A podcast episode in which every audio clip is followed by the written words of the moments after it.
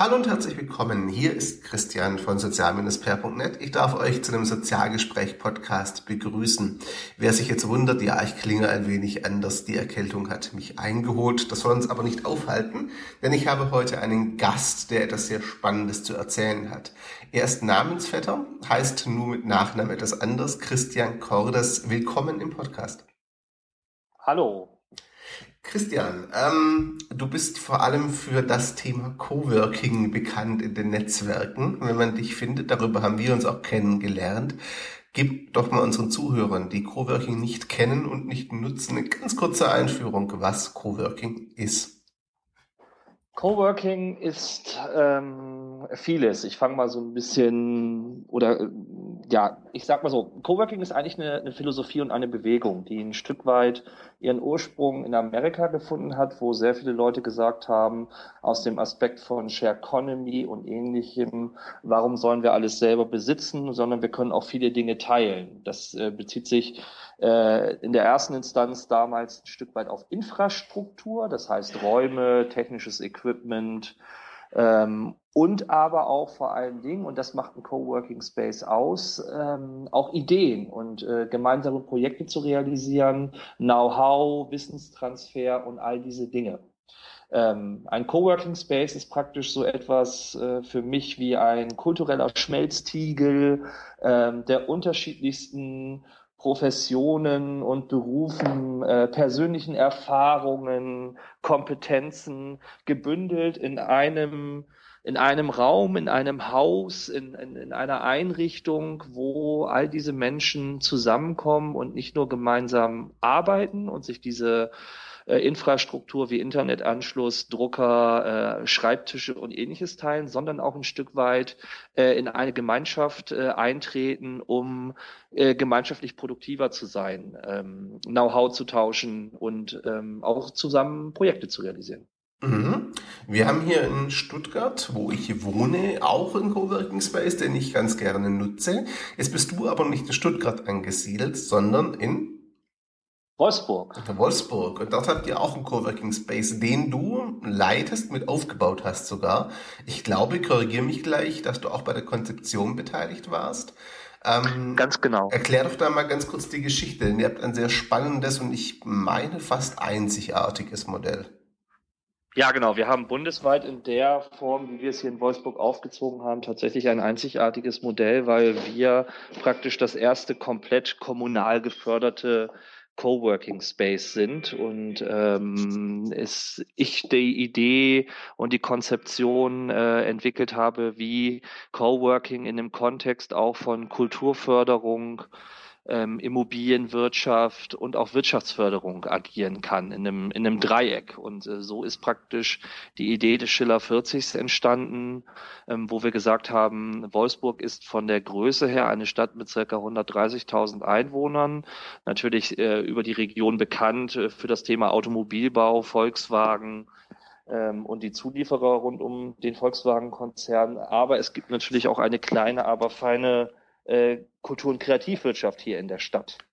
Und ähm, festzustellen war, dass es einen Bedarf an Coworking gibt und einen Bedarf an flexiblen Arbeitsplätzen, die von tageweise, wochenweise, monatsweise oder halt auch dauerhaft sich erschlossen werden können. Ähm, darüber hinaus war dann aber die Frage, wie können wir das in einer Stadt wie Wolfsburg realisieren, wenn eigentlich das Thema insgesamt nicht so viel Strahlkraft im Gegensatz äh, in der Außenwirkung hat wie ähm, der große Konzern. Und man hat dann gesagt, wir versuchen mal ähm, das Thema Kultur- und Kreativwirtschaft und vor allen Dingen auch Kultur und Kreativ ähm, Kultur ein Stück weit in dem Kontext mit Coworking zu denken und bauen eine Einrichtung, die beides beherbergt. Wir haben auf der einen Seite einen klassischen Coworking Space, wo man sich Plätze äh, mieten kann, Arbeitsplätze, wie in jedem anderen bekannten Coworking Space auch. Mhm. Und dazu haben wir einen Bereich, der sich nennt digitale Kultur, weil das Coworking Space ist organisatorisch verankert in der Stadtverwaltung im Geschäftsbereich Kultur. Dort sind wir praktisch eine Kultureinrichtung wie eine städtische Bibliothek, eine Galerie, ein Museum, eine Musikschule und ähnliches auch. Und das Handlungsfeld digitale Kultur, was praktisch neben dem Themenfeld Coworking ähm, und dem Fab Lab, was wir hier haben, ähm, beherbergt, sind äh, das Entwickeln von digitalen Kulturformaten für Menschen äh, und äh, Bewohner dieser Stadt. Okay. Ähm, du sagtest, es gibt einen Bedarf. Äh, von wem kommt denn dieser Bedarf für Coworking? Denn wer sich jetzt so ein bisschen mit dieser Idee Coworking beschäftigt, bekommt in der Regel erstmal den Eindruck, naja, es interessiert primär Freiberufler, die sich halt kein eigenes Büro leisten wollen. Das ist es aber nicht ganz richtig und vor allem bei euch im Schilder 40 sieht man das sehr deutlich, dass da eben nicht nur Freelancer unterwegs sind. Ganz genau. Wir haben eine, also wir haben natürlich eine große Anzahl von Freelancern, äh, Designer, Fotografen, Webentwickler, Videoproduktionsfirmen und ähnliches.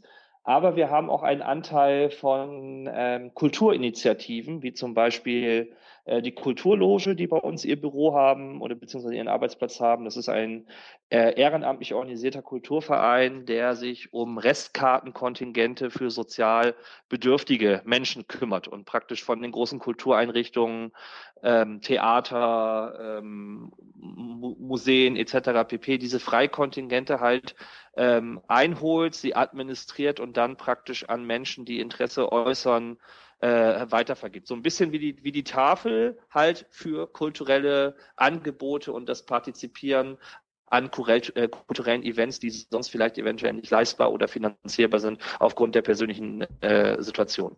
Mhm. Ähm, habt ihr auch Vereine und andere NGOs, die bei euch mit aktiv sind oder Startups, was ja in manchen Coworking Spaces auch ganz gern gesehene Gäste sind, sind die auch im Schild 40 aktiv? Wir haben auch zwei Startups, ähm, aber der tatsächliche Großteil bei uns sind halt ähm, Freelancer beziehungsweise ähm, was die, was das Coworking, was den Bereich Coworking angeht, äh, tatsächlich Freelancer beziehungsweise ähm, ehrenamtliche Organisationen und Vereine, die praktisch hier einen Arbeitsplatz haben oder sich halt unseren Besprechungsbereich und unseren Veranstaltungsbereich halt nutzen und erschließen. Mhm. Ähm, dazu kommen halt Startups, die dann eher äh, unseren FabLab, unser FabLab halt nutzen, um mit einem 3D-Drucker was zu drucken ähm, oder ähnliches. FabLab, darfst du mal ganz kurz erklären, was ist das? Ähm, FabLab ist ein Fabrication Laboratory. Das heißt, wir haben einen Bereich, wo es um Produktionsebenen geht. Das heißt, wir können für Entwickler ähm, eine Menge zum Beispiel bereitstellen. Wir haben ein großes äh, Sortiment von Mikrocontrollern über den Raspberry Pi, über Arduino Boards, über ähm, QB Boards, Omni Boards, also sehr viel, um halt Programmierung und Entwicklung zu machen. Wir haben ähm, einen 3D-Drucker, einen 3D-Scanner, wir haben einen Laser-Cutter, wir haben eine komplette Werkbank mit Werkzeugen, Messgeräten, Lötkolben, ähm, alles, was man so braucht, um ähm, Prototypen zu bauen, ähm, mal ein Smartphone zu reparieren ähm, oder äh, aus dem 3D-Drucker etwas halt zu drucken und weiter zu bearbeiten. Das klingt so ein bisschen nach Makerspace in klein, sage ich mal, so ganz kleines bisschen zumindest. Ähm, was ist denn jetzt Vorteil für die Leute, die bei euch im Coworking Space arbeiten? Gut, Infrastruktur ist das eine denke ich, das ist klar. Aber darüber hinaus. Darüber hinaus ist äh, also die Infrastruktur und die Infrastrukturausstattung, die neben diesem äh, Fab- oder Maker-Bereich ähm, darüber hinausgeht, können wir halt sehr viele äh, zusätzliche Sachen halt äh, anbieten. Das sind halt auch die Bereitstellung von Mikrofonen oder Aufnahmegeräten fürs Podcasten. Also da sind wir auch, was Audiotechnik angeht, extrem gut ausgestattet. Ähm, und wenn wir mal diese ganzen technischen Gerätschaften und Errungenschaften beiseite lassen, haben wir natürlich einen sehr großen Bereich ähm, von dem Vernetzen der Leute untereinander. Und das ist auch so ein Stück, ein Stück weit das, was wir unter dem Community Management Aspekt machen, dass wir ähm, Menschen, die hier bei uns äh, einen Schreibtisch mieten, untereinander auch in Kontakt bringen mit äh, gemeinsamen Kochen und gemeinsamen Events, äh, Ausstellungen, Afterwork-Partys oder ähnliches. Ähm, das ist so das, was praktisch so das Add-on, sage ich mal, zu der Schreibtischmiete ähm, dazu kommt. Ebenso wie wir interne Fort- und Weiterbildungsmaßnahmen, Diskussionsforen mit externen Gästen oder ähnliches organisieren.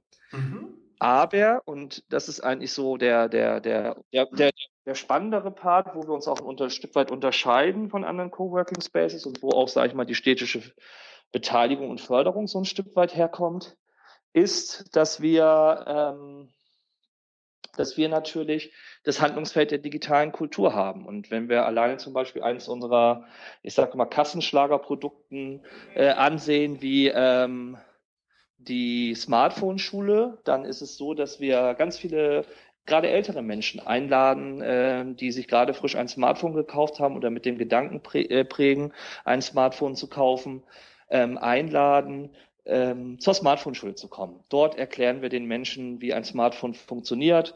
Wir nehmen ihre Fragen entgegen und all das, was sonst im Einzelhandel äh, nicht geschieht oder weil auch kein Handbuch mehr dabei ist oder natürlich die Technik auch heutzutage für gerade ältere Menschen so komplex wird, finden Sie hier eine, eine Stelle, eine Einrichtung, wo Sie erstmal aufgenommen werden und wo Sie erstmal Fragen stellen dürfen. Mhm. Das klingt ein bisschen nach einer Aufgabe, die ich so gefühlsmäßig bei der Volkshochschule verorten würde.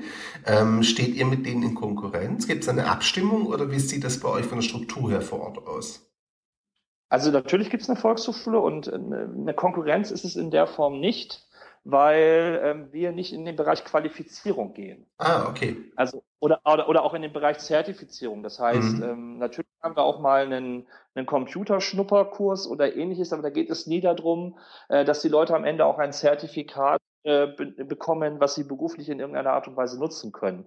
Und zum Teil, ähm, Beispiel Repair Café, was wir mit der Volkshochschule zusammen auch unter, äh, veranstalten, ähm, haben wir natürlich Schnittmengen und gucken ganz klar, wo haben wir auch, wenn es um weitergehende Qualifizierung oder halt auch um weitergehende äh, Interessen geht, ähm, dass wir dann auf das äh, Angebot der Volkshochschule verweisen. Also wir sind eher so der niederschwellige erste Einstieg in das Thema Digitaltechnologie aus dem Handlungsfeld der digitalen Kultur. Mhm. Also so praktisch der niedrigschwellige ähm, zum Reinschnuppern, sage ich jetzt mal, das Angebot dafür. Ganz genau. Es kostet nichts, es ist offen für jedermann. Ähm, es hat nicht den Anspruch, als Profi oder als Qualifizierter am Ende dann nach Hause zu gehen, sondern äh, wir wollen den Leuten erstmal am Beispiel der Smartphone-Schule die Angst vor diesen Geräten nehmen und mhm. die Angst vor der Auseinandersetzung äh, mit, der, mit der Technik. Weil gerade bei älteren Menschen ist immer so dass die Sorge, ähm, das Gerät war so teuer und wenn ich da was Falsches bediene, kann ich es kaputt machen. Ja. Und ähm, das muss man ihnen nehmen, indem man ihnen halt sagt, dass, äh, äh, die Taste auf Werkseinstellungen zurücksetzen, das ist der GAU. Aber wenn ich vorher mal eine App lösche oder ähnliches, ist es nicht so schlimm, die bekomme ich auch wieder. Oder äh, Kontakte sind im Zweifelsfall nochmal gesynkt. Oder das, das sind halt so die, die, die Spezifika, wo wir halt ähm, halt ansetzen wollen. Mhm. Äh, Digitaltechnologie als Kulturelement und äh, ein Stück weit als Kulturbestandteil des äh, 21. Jahrhunderts auch zu verstehen und äh, zu äh, sehen und auch vielleicht weiterzuentwickeln. Ähm, da würde ich genau einhaken wollen. Dass ein Coworking Space für die Leute, die darin arbeiten, gewisse Vorteile bietet, erschließt sich, glaube ich, relativ schnell. Zumindest den meisten Zuhörern dürfte das so gehen. Jetzt seid ihr aber öffentlich gefördert. Gut, ihr habt diesen digitalen Kulturauftrag mit.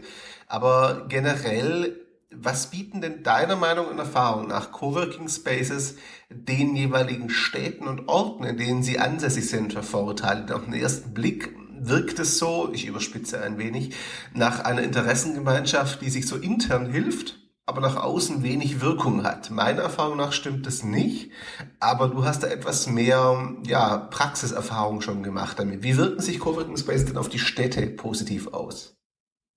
Naja, ich, ein Coworking Space ist für mich in jeder Stadt immer so ein zentraler, vertrauter Anlaufpunkt für Menschen, die irgendetwas äh, mit Kultur und Kreativität, Wissensgesellschaft, oder ähnliches zu tun haben. Coworking Space ist für mich immer nicht ein Ort äh, von, von Introvertiertheit, mhm. sondern Coworking Space ist für mich auch immer ein lebendiger Ort. Wobei aber die Lebendigkeit eines Coworking Spaces wie in, in jeder anderen Firma oder in jedem anderen Arbeitskontext, wo, äh, Arbeitsgemeinschaft, Bürogemeinschaft oder so, natürlich sehr abhängig ist von den Personen, die dort vor Ort sind.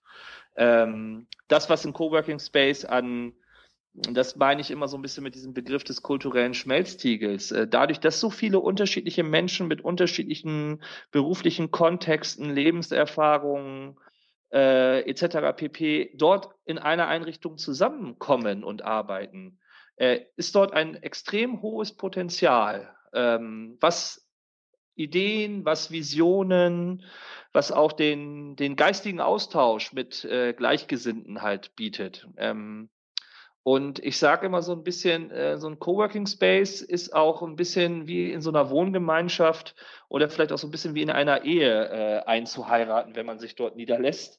Ähm, man, man, muss halt gucken, ob das etwas für einen ist, das Modell und die Form, also auch mit allen Pro und Kontras. Und vor allen Dingen, man muss auch letztendlich sich äh, ein Stück weit in die Gemeinschaft integrieren wollen ähm, und ein Stück weit Teil dieser Gemeinschaft in einem Space sein.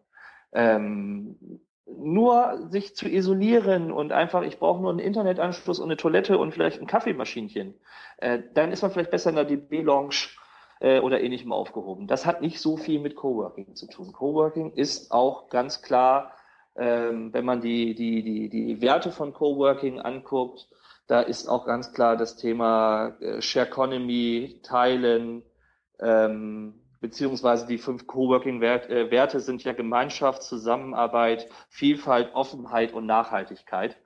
Ähm, und wenn man sich an diesen fünf Grundwerten, ähm, die eigentlich so in jedem Coworking-Space gelebt werden ähm, oder gelebt werden sollten, halt orientiert, dann hat man auch schon eine gute, ein gutes Gefühl dafür, was dort eigentlich außerhalb des äh, Menschen sitzen an einem Schreibtisch und arbeiten konzentriert passiert. Mhm. Jetzt habt ihr in Wolfsburg ja den Coworking Space schon seit einiger Zeit. Ähm, was für Erfahrungen hat denn die Stadt jetzt damit gemacht? Also offensichtlich scheint es noch zu gefallen, weil sonst wäre das Projekt wahrscheinlich so nicht mehr gefördert. Aber was hat sich denn jetzt konkret auch verändert, gerade in der Stadt oder in der, sage ich mal, wirtschaftlichen Umfeld durch euch? Was sich im wirtschaftlichen Umfeld äh, verändert hat, kann ich gar nicht so tatsächlich äh, ermessen. Also für die Coworker an sich, die hier sich niedergelassen haben, oder die Startups, äh, ist es natürlich ein wunderbarer Ort, erstmal auf, äh, anzufangen. Ähm, günstig halt letztendlich eine Gemeinschaft zu finden, Arbeitsplatz zu finden, äh, Infrastruktur zu finden, äh, was sonst in der Stadt eher schwierig ist, da äh, wie in vielen anderen Städten auch das Thema ähm, Wohnraum und auch das Thema ähm, Gewerbeflächen für Büroräume äh, immer ein großer Dauerbrenner oder ein großes Thema ist, dort günstig etwas zu finden. Ähm, was es für die Bürger der Stadt hat, wenn wir den Aspekt der digitalen Kultur beleuchten, ist eine Stelle zu haben, wo ich einfach ähm, wie in einem Ladenlokal jemanden finde, der mich erstmal informieren kann und wo es dazu dann auch noch weitere Angebote gibt. Also wenn wir gucken, die Smartphone-Schule hat irgendwann mal gestartet mit fünf, sechs, sieben Leuten und äh, gestern gerade hatten wir die letzte Smartphone-Schule, wir waren knapp 60. Und äh, das, das ist natürlich eine Riesensteigerung auch an Menschen, die dieses Angebot einmal im Monat wahrnehmen und auch die Folgeprodukte wie das Repair-Café oder ähnliches, wo wir Menschen halt wieder dazu bringen wollen, nicht Sachen wegzuwerfen, sondern sie mal zu reparieren. Das ist ein Stück weit auch ein Teil ähm, der Arbeit, die wir geleistet haben und auch ein Stück weit der Aufgeschlossenheit, ähm, Menschen in so einer auch sehr technisch orientierten und geprägten Stadt wie Wolfsburg durch diesen Volkswagen-Konzern natürlich ist, ihnen halt ähm, genau mit solchen technologischen Fragestellungen oder halt auch Angeboten auch in einem Kulturkontext halt zu begegnen. PowerPoint Karaoke, Pecha Kucher Nights und ähnliches rundet dann für uns dann nochmal das Angebot insgesamt aus dem Handlungsfeld der digitalen Kultur natürlich ab. Ja, ganz klar. Aber das heißt, ähm, es ist schon so ein, ich nenne es mal kreativer Impuls bis zum gewissen Grad und so ein Netzwerkschnittpunkt, der sich auch nach außen auswirkt, also der auch Strahlkraft hat, ganz einfach in die Umgebung hinein. Ja, ja, wir haben, wir haben auch sehr viele Kooperationen äh, mit anderen Kultureinrichtungen und Institutionen der Stadt. Wir machen mit der Musikschule zum Beispiel einen gemeinsamen Podcast. Wir haben ein, äh, ein großes LCD-Panel am Hauptbahnhof installiert mit der Deutschen Bahn zusammen und der Kunststation, wo wir halt auch ähm, Kunst im, im digitalen Kontext halt präsentieren können mit einer Twitter-Wall oder ähnliches. Ähm, wir kümmern, wir haben ganz, ganz verschiedene Doc-Stellen zu, zu ganz, ganz vielen Bereichen. Mit der Stadtbibliothek zusammen, wie gesagt, das Thema ähm, PowerPoint-Karaoke. Wir verstehen uns auch so als Netzwerkinstitution und als auch der Bereitsteller von digitaler Infratechnologiestruktur ähm, für Veranstaltungen. Also wenn das Museum einen Workshop macht und sagt, wir brauchen ein paar Beamer oder habt ihr auch vielleicht die Möglichkeit, ähm, unser, unseren Museumsworkshop ähm, vielleicht auch mit einer Twitter-Wall oder ähnliches zu begleiten, dann haben wir halt die Technologie vor Ort und können halt letztendlich auch mit den Kompetenzen, die wir haben, dort äh, helfen zur Seite stehen. Ja, am Abschluss würde ich jetzt ähm, ganz gerne noch kurz auf einen Punkt zu sprechen kommen. Das hattet ihr letztes Jahr bei euch. Wir werden es dieses Jahr in Stuttgart haben. Klammer auf, liebe Leser, etwas Werbung, Klammer zu. Und zwar die Cowork, Cowork-Konferenz. Ähm, die habt ihr organisiert 2014 bei euch. Wir haben es jetzt 2015 in Stuttgart. Gib uns doch mal einen ganz kurzen Eindruck. Was ist das denn, die Cowork?